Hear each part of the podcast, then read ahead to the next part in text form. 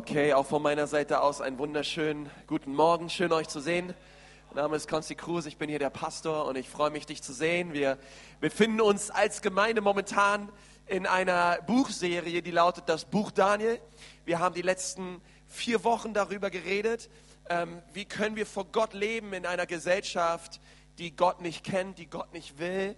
Ähm, wie kann ich die, dieser Gesellschaft auch verändern? Durch das, was Gott in meinem Leben getan hat. Und ähm, ich freue mich so, euch alle hier willkommen heißen zu dürfen. Und du kannst gerne deine Predigtmitschrift rausnehmen. Und ich möchte gerne, dass wir ähm, heute im fünften Teil dieser Serie uns mal äh, Daniel 6 anschauen. Die ersten sechs Verse. Du kannst da gerne schon mal hinschlagen. Und ähm, wollen wir zusammen gemeinsam lesen heute Morgen, was Gott uns dort in seinem Wort sagen möchte. Und ich starte einfach mal los. Und Darius, der Meder, empfing das Königreich, als er 62 Jahre alt war. Darius aber befand es für gut, 120 Satrapen über das Reich zu setzen, die im ganzen Reich verteilt sein sollten.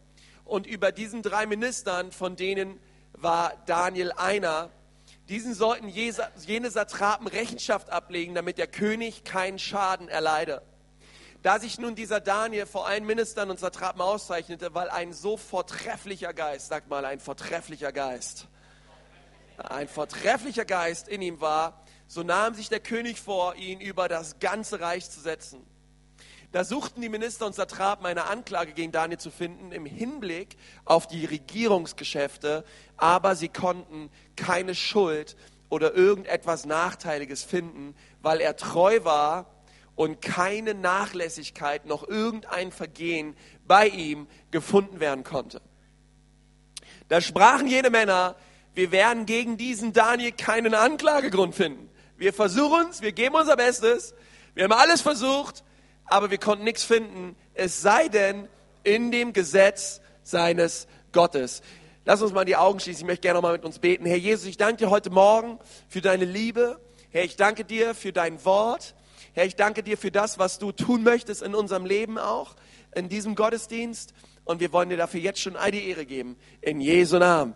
Amen. Ich finde es sehr erstaunlich, dass wir die Wochen uns diesen Mann Daniel anschauen. Denn Daniel war ein Mann, er lebte als äh, Jude in dieser Zeit, wo um ihn herum eigentlich nur Perser angestellt waren, okay? In dieser Regierung war der, er der einzige Jude. Er war der einzige, der den Gott Abrahams, Isaaks und Jakobs angebetet hat. Und Daniel tat das. Ähm, und er tat es nicht nur, sondern er tat es täglich, obwohl alles um ihn herum etwas völlig anderes lebte und etwas völlig anderes glaubte. Und alles um ihn herum hat versucht, dass er ihren Glauben annimmt, ihre Werte annimmt, ihre Haltung annimmt, ihre Denkweise annimmt, aber alles prallte an ihn ab, weil er lebte für Gott inmitten einer Gesellschaft, die absolut nicht für Gott lebte. Und mein Gebet ist, dass in der Ecclesia Nürnberg ähm, wir Menschen sind, Männer und Frauen, die für Gott leben in einer gottlosen Gesellschaft. Auch wenn alle um uns herum anders reden, auch wenn alle um uns herum anders denken, auch wenn alle um uns herum ähm, andere Werte vertreten, wir stehen ein für Gott und für sein Reich und für seine Sache. Und Daniel hat es getan und Gott hat ihn immer gesegnet. Ist es nicht erstaunlich, dass wenn immer wir uns an Gott halten, er uns immer segnet? Es ist nicht erstaunlich, dass wenn immer wir abrücken von seiner Wahrheit, abrücken von seinem Wort, abrücken von das, was er will in unserem Leben und wir ungehorsam sind, es nie Segen mit sich bringt? Okay? Und ich glaube, wir, wir alle müssen das lernen im Leben. Ähm, einige von uns, wir haben das sehr auf einer sehr harten Weise erlernen müssen. Ähm, aber, aber wir müssen das akzeptieren, diese Wahrheit, dass wenn immer wir zu Gott stehen, er, wisst ihr, dieser Daniel, er war nicht nur einer dieser 120, er war nicht nur einer dieser drei, die auf die 120 sozusagen geschaut hatten, sondern Darius hatte vor, ihn jetzt zu den zweithöchsten Mann zu machen in, in, im ganzen Reich. Warum? Weil ein vortrefflicher Geist auf ihm war. Im Hebräischen ist das dasselbe Wort wie für exzellent. Auf, auf Daniel befand sich ein exzellenter Geist. Und er zeichnete sich aus und, und später lesen wir, was das bedeutet. Er, er lebte ein sehr reines und integres Leben. Ähm, sie haben überall versucht, sie haben seinen Internetverlauf angeschaut, ähm, sie haben seine Doktorarbeit angeschaut, sie haben seine Steuererklärung angeschaut, sie haben alles durchsucht in seinem Leben, in sein Regierungsgeschäft, in der Art und Weise, wie er mit Leuten redete, in der Art und Weise, wie er seine Geschäfte betrieb. Sie haben alles durchforstet, aber sie konnten nichts finden, weil er ein integrer Mann war, der es nicht zuließ, dass die kleinen Füchse, die kleinen Dinge im Alltag, äh, die kleinen Sünden, die kleinen Unehrlichkeiten in irgendeiner Weise Wurzel schlugen in seinem Herzen. Denn er wusste eins, wenn ich diese Gesellschaft verändern möchte, muss ich zuerst ein verändertes Leben leben. Wenn ich einen Einfluss haben möchte in dieser Gesellschaft für Gott, muss ich zuerst beeinflusst sein von diesem Gott und mit ihm leben und in Reinheit und in Integrität vor ihm leben. Denn wie will ich eine Gesellschaft verändern, wenn ich lebe wie diese Gesellschaft? Wie wollen wir einen Unterschied machen für Gott als Christen in dieser Welt, wenn wir leben wie, wie, die Welt, wenn wir ausschauen wie die Welt, wenn wir hören, was die Welt hört, wenn wir denken, was die Welt denkt? Nein, wir können nur einen Unterschied machen, wenn wir anders sind. Sag mal deinem Nachbarn, du kannst nur einen Unterschied machen, wenn du anders bist. Da muss das gerade mal hören. Hey, anders geht's nicht. Okay? Und und dieser Daniel wusste es. Okay, und er lebte anders. Er lebte verändert. Er wusste, ich, ich lebe dieses veränderte Leben. Und die Menschen, sie werden mich anschauen und sie werden alles versuchen, einen Anklagepunkt zu finden, aber sie haben keinen gefunden. Okay, da gab es nichts, wo sie ihn hätten packen können. Ähm, Daniel ist niemals mit einem schlechten Gewissen eingeschlafen nachts, wo er sich denkt, oh Mann, wenn das rauskommt. Das gab es in seinem Leben nicht. Sondern er lebte lauter und er lebte in Klarheit. Warum? Er lebte sein Leben nicht vor Menschen, sondern vor Gott. Weißt du, wenn wir unser, Mensch, wenn wir unser Leben vor Menschen leben, ähm, können wir vieles verstecken. Ich habe das Gefühl, ein Baby redet mit dem anderen und hin und zurück. Äh, ähm, die, Verstehe, wenn wir unser Leben vor, vor Menschen leben, können wir vieles verstecken. Wir können rechts und links über die Schulter gucken, na, guckt uns keiner zu und wir können Dinge verbergen und ach, wie gut, dass niemand weiß, dass ich rumbestiehlt und heiß. Aber wenn wir unser Leben vor Gott leben, schaut es anders aus. Weil da wissen wir, Gott sieht meine Schritte, er sieht, was ich tue und wir wollen unser Leben vor Gott leben und vor seiner Wahrheit leben. Und das ist das, was Daniel tat. Und das begeistert mich so sehr, wenn ich mir die Geschichte dieses Mannes anschaue, wenn ich mir seine Haltung anschaue, wenn ich mir seinen Charakter anschaue.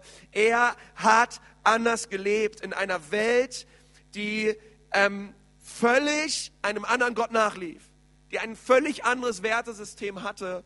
Und mein Traum und mein Wunsch ist es, dass Gott uns so sehr berührt und so sehr in uns wirkt, dass die Welt nichts finden kann, was sie uns anhängen kann. Es sei denn, unser Feuer und unsere Leidenschaft für Gott.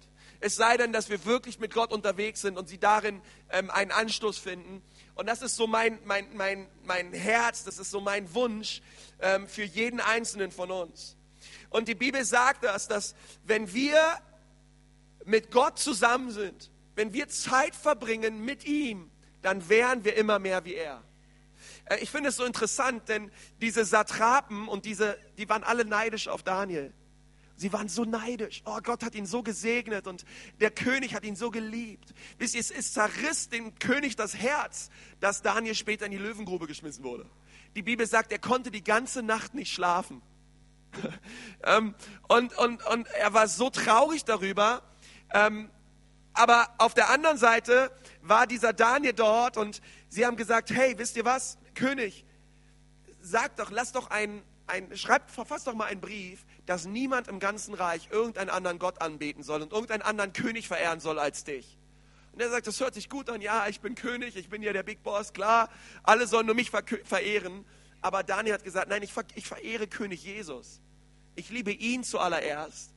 Und, ähm, und er wusste das und er ließ sich davon nicht abhalten. Und, und er ging in sein Zimmer und die Bibel sagt, und er tat, er tat das, was er immer tat. Er betete. Also er hatte sein Zimmer mit seinem Fenster und er hat sich da hingekniet. Die Bibel sagt, Richtung Jerusalem hat er gebetet. Und er tat das, was er jeden Tag, und zwar dreimal am Tag tat. Jeden Morgen, jeden Mittag und jeden Abend. Er betete König Jesus an. Und während er Jesus anbetete, haben sie ihn ergriffen, haben ihn gepackt und haben gesagt, und jetzt haben wir einen Anklagegrund gegen dich. wir sollen doch nur König Darius anbeten, aber nicht König Jesus.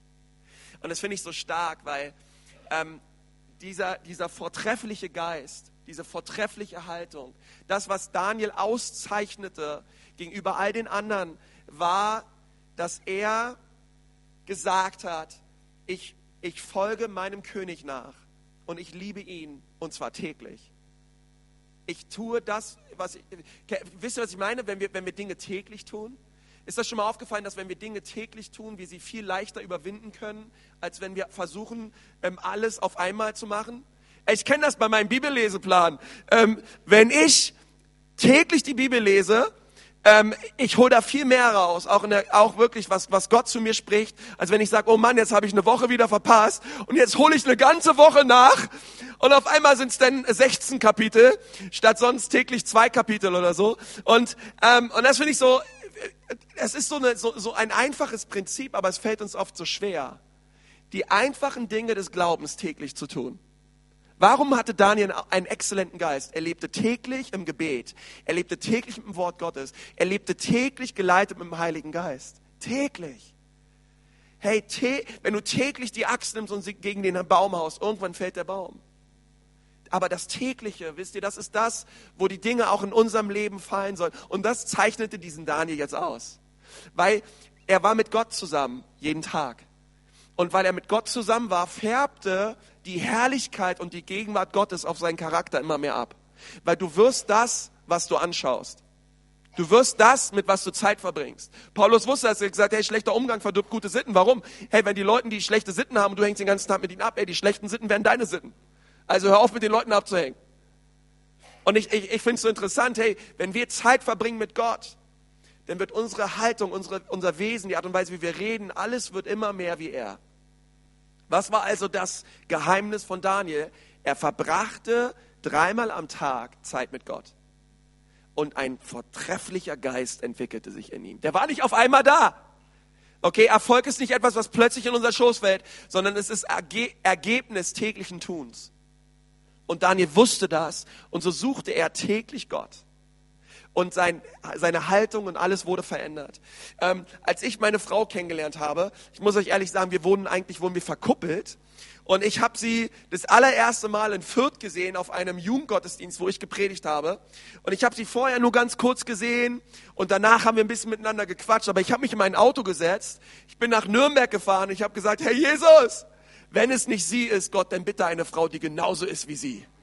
Echt, ich war schon, ich war schon so hin und weg. Und dann haben wir uns kennengelernt und dann haben wir uns getroffen. Damit hat sie noch in Mainz gewohnt. Dann bin ich nach Mainz gefahren und ähm, und wir äh, haben uns hingesetzt, haben viel miteinander gequatscht. Dann haben wir gesagt, oh, wir haben beide so einen Hunger. Dann haben wir uns eine Pizza bestellt und hat keiner irgendein Stück gegessen von dieser Pizza. Wir waren so verliebt ineinander. Äh, wir haben kein Stück runtergekriegt, obwohl wir so eine große leckere Pizza vor uns hatten. Und und und in, im Laufe der Zeit, man lernt sich so kennen man, man, man fängt an, auf einmal die gleichen Dinge zu mögen. Ich hätte niemals gedacht, dass Grau mal meine Lieblingsfarbe wird. Ja, äh, es ist einfach, äh, man, man verbringt Zeit zusammen und weil man so viel Zeit miteinander, ey, man fängt an, die gleichen Dinge zu mögen, man fängt an, die gleichen Dinge nicht zu mögen.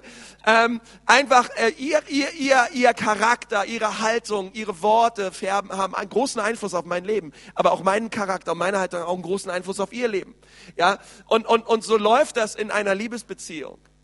Aber jetzt stell dir davor das Gleiche mit unserem Herrn Jesus.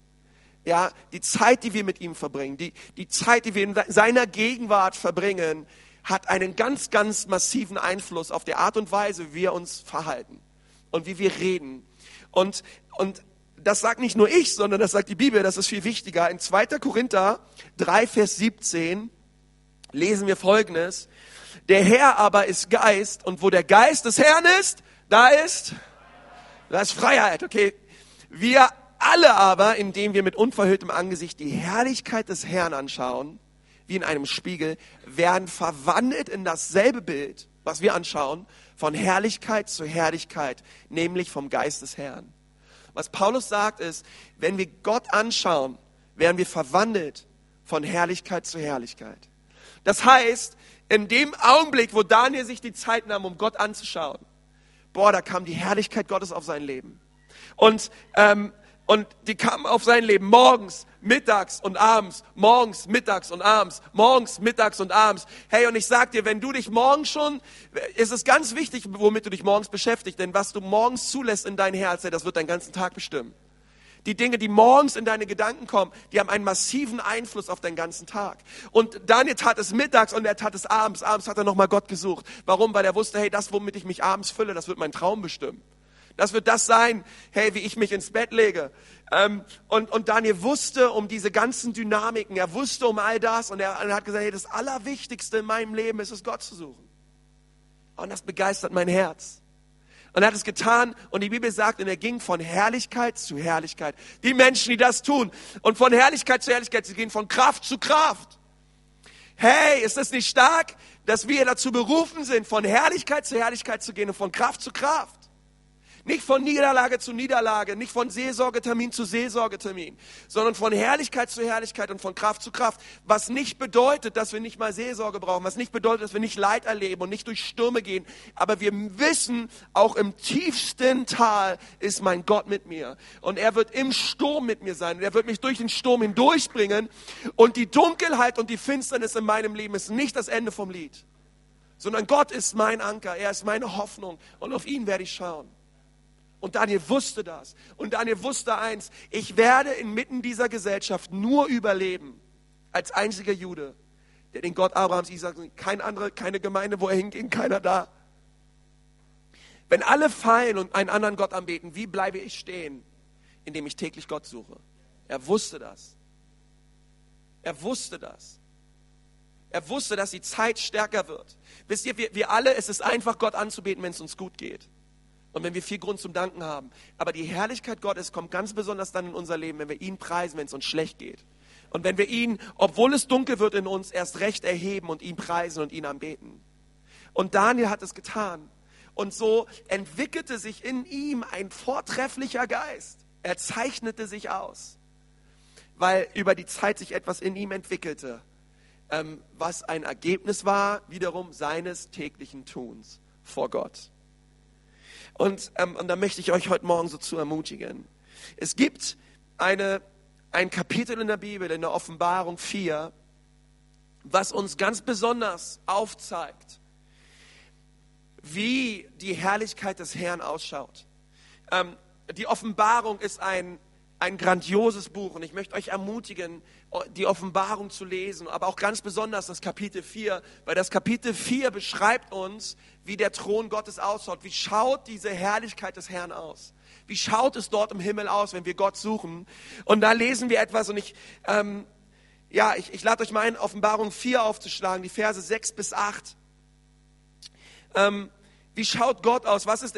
Und, und, und Offenbarung 4 ist, ist, ist das, das klarste Bild von Gottes Thron, was wir finden. Und dort steht Folgendes. Und vor dem Thron war ein gläsernes Meer, gleich Kristall. Und in der Mitte des Thrones und rings um den Thron waren vier lebendige Wesen, voller Augen von vorn und hinten. Ihr könnt euch mal vorstellen, wie die aussahen, ja? Ähm, und das erste lebendige Wesen glich einem Löwen. Das zweite Wesen glich einem jungen Ochsen. Das dritte lebendige Wesen hatte ein Gesicht wie ein Mensch und das vierte lebendige Wesen glich einem fliegenden Adler. Und jedes einzelne von den vier lebendigen Wesen hatte sechs Flügel. Ringsum und inwendig waren sie voller Augen. Und unaufhörlich rufen sie bei Tag und Nacht, heilig, heilig, heilig ist der Herr, der Gott Allmächtige, der da war und der da ist und der da kommt. Was tun die lebendigen Wesen vor Gottes Thron den ganzen Tag? Sie rufen, heilig, heilig, heilig ist der Herr. Ist doch stark, oder? Hey, wenn du ein Problem hast mit Wiederholung, auch in Liedern, im Himmel hast du richtig Probleme, weil da gibt es nur einen Song. Der ist ganz einfach, der ist heilig, heilig, heilig ist der Herr. Er ist anders, er ist abgesondert. Niemand ist so wie unser Gott. Keiner gleicht ihm. Und diese, diese vier lebendigen Wesen um den Thron Gottes herum, sie hatten gewisse Merkmale, okay? Sie sahen, einer sah aus wie ein Löwe, wie ein junger Ochse, wie ein Adler und wie ein Mensch. Und ich glaube, dass diese vier Wesen, die direkt am Thron Gottes sind, Merkmale sind, auf die wir auch schauen dürfen. ähm, und sagen dürfen, hey Gott, diese Merkmale, die möchte auch ich in meinem Leben haben. Daniel, ich glaube, Daniel hatte alle diese vier Merkmale in seinem Leben. Und das Erste, was wir lesen, ist ein junger Löwe. Und ein junger Löwe, ähm, ein Löwe symbolisiert Kühnheit. Ich glaube, dass, ähm, ich, ich weiß nicht, ich, ich glaube, dass jeder Löwe mutig und kühn ist. Ich habe jedenfalls noch nie eine Tierdokumentation gesehen, wo ein Löwe ängstlich durch einen Dschungel ging. Ja, und überall geguckt hat, äh, wo kommen hier die Affen oder irgendwer sonst und, und frisst mich hier gleich auf. Sondern ein Löwe weiß, dass er ein Löwe ist. Ein Löwe hat keine Angst. Ein Löwe weiß, er ist der Big Boss und er geht durch den Dschungel. Wenn er denn mal geht, meistens hängen die ja irgendwie unter, unterm Baum oder so, aber ähm, wenn er mal unterwegs ist, er ist, er läuft erhobenen Hauptes durch den Dschungel und er schaut rum mit seiner großen Mähne und alle haben eigentlich, alle haben eigentlich Angst vor ihm. Ähm, aber er selbst, er ist sehr kühn. Er ist sehr furchtlos. Er ist sehr mutig. Und ich finde es interessant, dass dieses erste Wesen, was wir hier lesen, ist, ist ein Löwe. Und ein Löwe steht für Kühnheit. In Sprüche 28, Vers 1 lesen wir, der Gottlose flieht, auch wenn niemand ihn jagt. Ist krass, oder? Ohne Gott ist man im Leben immer hastig, immer, man kommt nicht zur Ruhe. Man, man rennt von A nach B und von B nach C. Man ist auf der Suche nach Sinn, man ist auf der Suche nach Hoffnung. Augustinus hat mal gesagt, Gott, mein Herz kommt erst dann zur Ruhe, wenn es Ruhe findet in dir. Ständig auf der Suche. Und sie suchen in Esoterik und sie suchen in Astrologie überall. Und es finde ich, der, der Gottlose flieht, auch wenn niemand ihn jagt, aber, der, aber die Gerechten sind furchtlos wie ein junger Löwe. Oh. Hey, du sollst wie ein junger Löwe sein. Du sollst furchtlos und kühn sein für die Sache Gottes. Und wisst ihr, ich glaube, dass unser Gott, er weiß ganz genau, wie wir Menschen sind. Er weiß ganz genau, dass wir oft ängstlich sind, dass wir, dass wir eher tendenziell uns zurückziehen und Schiss in der Hose haben und uns nicht trauen und irgendwie ähm, innerlich oft verzagen. Und Gott wusste das. Ähm, er, er hat seine Jünger angeschaut nach der Auferstehung und die haben sich alle verkrümelt in die letzte Ecke, weil sie Angst hatten, dass die Juden sie finden und mit ihnen das Gleiche anstellen wie mit ihrem besten Freund Jesus. Sie haben gesagt, wir wollen nicht gekreuzigt werden. Sie haben dich versteckt. Und die Bibel sagt, ähm, dass dann der Geist Gottes auf sie kam, als sie Gott gesucht hatten. Und dieser Geist ist ein Geist der Freimütigkeit. Wie gesagt, es ist ein Geist der Kühnheit, es ist ein Geist der Kraft. Also ein kraftvoller Geist kam auf mutlose Männer und Frauen. Und dieser Geist hat sie nun befähigt, ein kühnes Leben zu leben für Jesus. Und deswegen möchte ich ermutigen, wenn du verzagt und ängstlich bist, lass dich füllen mit dem Heiligen Geist. Ganz neu, heute Morgen, lass dich, streck deine Arme aus zu Gott und sag, Heiliger Geist, komm auf mein Leben. Auch ich bin ängstlich. Bitte, ich brauche deine Kraft. Ähm, gestern waren wir unterwegs. Also ich muss ehrlich sagen, ich hatte eine richtig gute Zeit bei Awakening Europe. Wer von euch war da?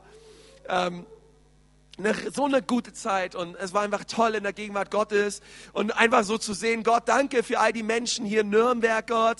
Ähm, wir glauben, dass es richtig einen Impact hat auch, ja, auf unsere Stadt und ähm, einfach, das macht, glaube ich, was aus, wenn so viele Menschen den Namen Jesus erheben und ihn anbeten. Und dann hatten wir hier gestern einen Gottesdienst auf dem Aufsetzplatz und wir haben, ich, ich war unterwegs mit, mit einem alten Freund aus Berlin und wir haben so viele Leute gebetet und waren mit ihnen zusammen. Und ich habe mich zu einem jungen Mann gesetzt am Aufsitzplatz direkt an der Bank, ein, ein, ein, jung, ein jungen Mann aus Afghanistan. Und wir haben ein bisschen geredet erst und, ähm, und er hat seinen Mund immer nie weit aufgemacht, weil ähm, er hat hier vorne äh, oben keine Zähne mehr gehabt. Und auch sein, ähm, er hat mir dann erzählt, ja, er ist, er ist äh, verprügelt worden und seitdem, er kriegt auch seinen Mund nicht mehr auf und ähm, und sowieso, er, er, er, schämt sich einfach und hat nur ganz leise mit mir reden können. Und, und ich habe mit ihm über Jesus geredet und dann habe ich gesagt, ja, darf ich mal für dich beten? Er hat gesagt, ja, bitte, bitte, bete für mich. Und dann habe ich so meine Hand auf seine Knie gelegt und habe mit ihm gebetet. Und beim Beten hatte ich das Gefühl, komm, leg seine Hand doch mal auf sein Gesicht. Leg deine Hand mal auf sein Gesicht, auf seinen Kiefer. Da dachte ich, Jesus kann doch jetzt hier nicht irgendeinen fremden Mann hier ins Gesicht langen und, ähm, und hier für ihn beten. Naja, ich habe es dann einfach trotzdem gemacht. Und, ähm, und haben so gebetet, habe so Amen gesagt. Da habe ich gesagt, du kannst so mal gucken und so weiter. Und er hat gesagt, ja, er will gar nicht so, er macht nicht gern seinen Mund auf, auch weil er sich schämt. ähm, dass er keine Zähne mehr hat und so weiter. Da habe ich gesagt, komm, jetzt guckt keiner, so lass uns doch mal gucken, ob, ähm, ob der Kiefer wieder funktioniert. Und er hat den Mund so, äh, aufgemacht, den Kiefer unten hin und her geschoben und so weiter und so fort. Und er war richtig aus dem Häuschen, weil er meinte, so weit hat er den Mund noch nie aufbekommen. Und er konnte wieder unten richtig seinen Kiefer bewegen und alles. Und war so berührt von der Kraft und von der Liebe Gottes. Ähm, und ich sage euch das als Ermutigung, weil das Wort Zeugnis geben im Hebräischen ist dasselbe Wort wie, es ist eigentlich ein Gebet. Ähm, Im Hebräischen, das könnt ihr nachprüfen, heißt das Wort Zeugnis geben, Herr, tu es noch einmal. Herr, tu es noch einmal. Wenn immer wir Zeugnis geben, kommt das Gleiche, schwingt etwas mit, wo wir gleichzeitig sagen, Herr, wir haben dieses Zeugnis gehört, aber Herr, tu es noch einmal. Wir hatten letzte Woche hier Taufe und hier haben Leute vorne erzählt, wie Jesus in ihr Leben kam. Versteht ihr? Die, ein, wir, wir, die haben fast alle geheult, weil sie so überwältigt davon waren, dass Jesus sie errettet hat. Wer von euch da war, ey, das war so krass. Und, und, und sie erzählt haben, hey, wir haben eigentlich alles an, wir haben niemals was mit Gott am Hut haben wollen und wir haben alles andere geglaubt und wir haben in Sünde gelebt und so weiter. Aber dann, dann haben wir Gott kennengelernt, haben wir diesen Jesus kennengelernt und dieser Jesus hat mein Leben verändert. Und diese Leute, sie haben Zeugnis gegeben, die hätte mal die Leute sehen sollen, die waren so berührt letzte Woche. Es war ja, waren hier 80 Grad im Saal, ja. Hier vorne äh, das Taufbecken und die Leute überall bis draußen voll mit Menschen, die so berührt wurden. Und gleichzeitig dachte ich bei jedem, der da, der da Zeugnis gibt, Herr, tu es noch einmal. Herr, tu es mehr davon, Gott, in unserer Mitte. Sind Menschen, die völlig weit weg sind von dir deine Liebe erleben und zurückkommen zu dir in ihre Bestimmung. Wisst ihr, ein Löwe ist mutig und kühn, weil er weiß, wer er ist. Er, weiß um seine Identität. Ähm, und deswegen ist er nicht mit Kopf unten und mutlos, sondern ey, wenn wir wissen, wer wir sind in Jesus, hey, dann dürfen wir mit erhobenen Hauptes durch Leben gehen und ähm, einfach wissen, dass der Gott, der in uns lebt, stärker ist als der, der in der Welt ist. Und in diesem, in diesem, in diesem Wissen dürfen wir gehen. Amen? Okay. Ähm, ich habe mal von irgendjemandem gehört, eine leise Gemeinde ist eine tote Gemeinde, aber ich weiß nicht, ob das auf uns zutreffen sollte. Okay, zweitens. ähm, das zweite Tier, was wir lesen, äh, über was wir lesen, ist ein Ochse, ein junger Ochse. Und der Ochse steht für ein dienendes Herz. Ähm, wie können wir einen Unterschied machen in unserer Gesellschaft? Welche Merkmale und welches Wesen färbt auf uns ab, wenn wir Gott dienen? Das erste ist, es ist das Merkmal eines, eines kühnen Löwen. Und das Zweite ist, es ist ein dienendes Herz, was Gott uns schenken möchte. Ähm, wisst ihr, Ochsen damals wie auch heute, sie wurden eingespannt unter ein Joch und man hat mit ihnen die Ernte eingeholt und man hat sie mit Lasten beladen und man sagt ja auch im Deutschen, der arbeitet wie ein Ochse, ja. Und äh, einfach Ochsen sind Tiere, die hat man beladen und die haben einen geholfen, das Feld zu bestellen. Und die Bibel sagt, hey, da ist ein Tier in der Gegenwart, der unmittelbaren Gegenwart Gottes. Das sieht aus wie ein Ochse. Und ich glaube, dass Gott, wenn wir ihn suchen, ähm, ein, ein dienendes Herz in uns pflanzt.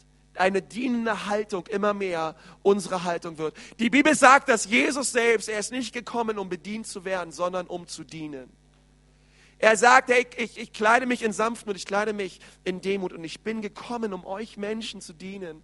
Und während ich euch diene, zeige euch, ich euch, wie Gott wirklich ist. Wisst ihr, das Dienen, wenn immer wir Menschen dienen, durch unseren Dienst auch ihre Herzen aufgehen? Wisst ihr, dass wir diese Gesellschaft, diese Kultur verändern können, nicht indem wir sie anbrüllen, nicht indem wir ihnen sagen, nicht, nicht indem wir dem Sünder sagen, wie, wie viel er sündigt, nee, weil es ist das, was ein Sünder eh tut, aber indem wir Menschen dienen. Indem wir, indem wir sagen, hey, wir haben ein offenes Haus für dich. Wir, wir unterstützen dich. Wir helfen dir. Die Bibel sagt, breche den Hungrigen dein Brot und deine eigene Heilung wird schnell sprossen. Das heißt, im Dienst am anderen werde ich selbst gesund. Und deswegen werde ich mich als Pastor niemals schämen, Leute einzuladen, im Haus Gottes zu dienen. Ihr Bestes zu geben, in den Wachstumspfad zu gehen, in ein Dream Team zu gehen. Ich werde mich niemals dafür schämen. Warum? Es tut nicht nur der Gemeinde gut, dass du dienst. Das ist eine Sache. Dass du gebraucht wirst, dass auch Gott dich begabt hat, dass es hier einen Platz gibt für dich in diesem Haus. Ich glaube da ganz fest dran. Aber das andere ist auch, im Dienst am anderen wirst du selbst gesund Es gibt, es gibt dir einen, neuen, einen ganz neuen Blick. Weil ehrlich gesagt, wir schauen immer ganz oft auf uns, auf unsere Probleme, wie es uns geht. Aber ein dienendes Herz bedeutet, ich hebe meine Augen auf und ich schaue auf den anderen. Ich sehe seine Nöte, ich sehe seine Probleme und ich fange an, ihm zu dienen. Und indem ich ihm diene, streckt Gott seinen Arm vom Himmel aus und heilt mein eigenes Herz. Und das brauchen wir. Okay, deswegen solltest du als Dreamteamler oder Art und Weise, wo immer du hier dienst, nicht nur sehen, hey, das ist einfach ein Job, den ich mache. Nein, sondern es ist eine geistliche Aufgabe. Gott ist dabei, dein eigenes Herz zu heilen. Gott ist dabei, dein eigenes Herz zu berühren. Paulus sagt etwas sehr Interessantes in 1. Korinther 9, Vers 19. Er sagt, wir wollen, ähm, 1. Korinther 9, Vers 19, denn obwohl ich frei von allen bin, habe ich mich doch zu aller Knechte gemacht, um desto mehr Menschen zu gewinnen. Paulus hat gesagt, ich mache mich zu einem Diener, ich mache mich zu einem Knecht. Warum? Weil ich möchte Menschen gewinnen. Wie gewinnen wir Menschen, indem wir ihnen dienen? Okay? Und das dienende Herz, dieser, dieser, dieser Ochse steht für ein dienendes Herz. Und wenn wir Gott suchen und ihn ehren, dann färbt diese Haltung auf uns ab. Und das ist das, was wir brauchen. Das dritte, was wir hier lesen in der Offenbarung 4, es ist ein Mensch, das Gesicht eines Menschen.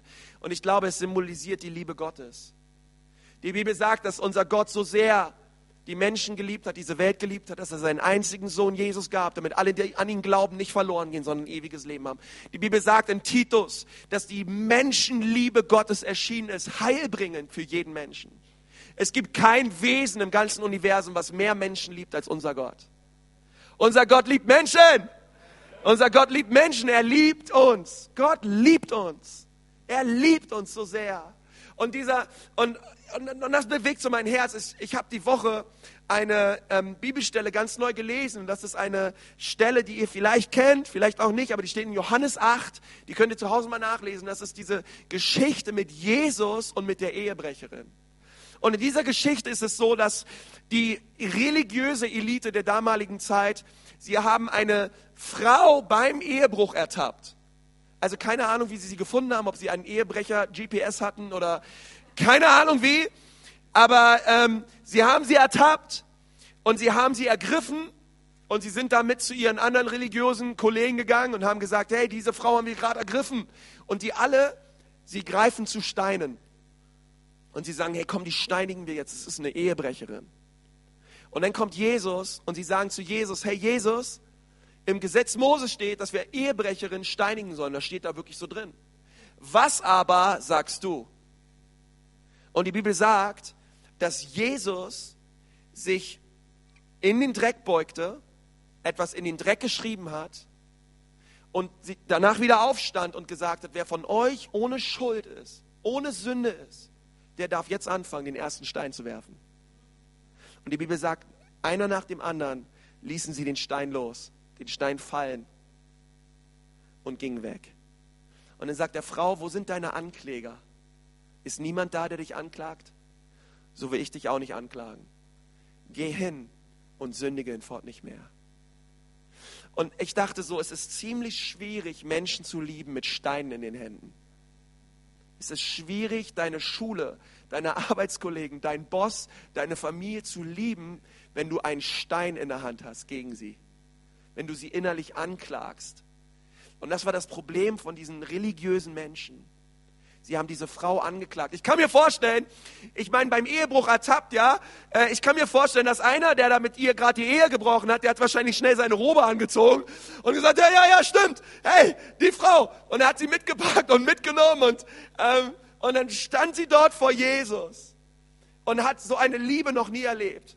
Und ich meine, wir können diese Geschichte lesen und denken, ja, die arme Frau, die soll jetzt gesteinigt werden und so weiter und wir können sie schnell in eine Opferrolle abschieben, aber diese Frau hat auch Probleme. Ich meine, die hat mit einem Mann geschlafen. Ähm, sie hat wahrscheinlich eine Familie ruiniert. Er hat wahrscheinlich ihre Familie ruiniert. Die Bibel sagt, sie haben die Ehe gebrochen. Das heißt, sie waren beide verheiratet. Sie hatte wahrscheinlich, und damals hatte man viele Kinder, äh, sie hat wahrscheinlich viele Kinder gehabt. Sie hat ganz genau, sie wusste ganz genau, was sie da tat. Zu Ehebruch gehören immer zwei.